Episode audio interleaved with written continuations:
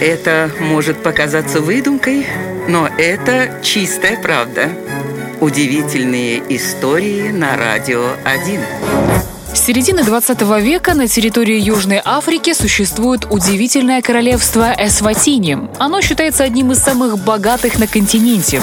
Ведь на его территории расположены просто несметные залежи полезных ископаемых, и их добыча приносит монаршей семье колоссальные деньги. Руководит королевством Мсвати III. Довольно неглупый и цивилизованный человек, он обучался в лучших университетах Великобритании и на равных общался с президентом США Бараком Обамой. И тем не менее, у Мсвати III 14 жен, а отбирает он претенденток на свое сердце довольно любопытным образом. Например, чтобы определиться с последней невестой, на поле перед королевским дворцом привели 60 тысяч обнаженных красавиц. Девушки плясали и распевали песни, а король внимательно наблюдал за ними, пока его взгляд не остановился на одной из претенденток. Она-то и стала новой королевой Эсватини, а всех остальных дам ожидала неделя бесплатных утешительных обедов. И это хоть и дикая, но совершенно реальная история.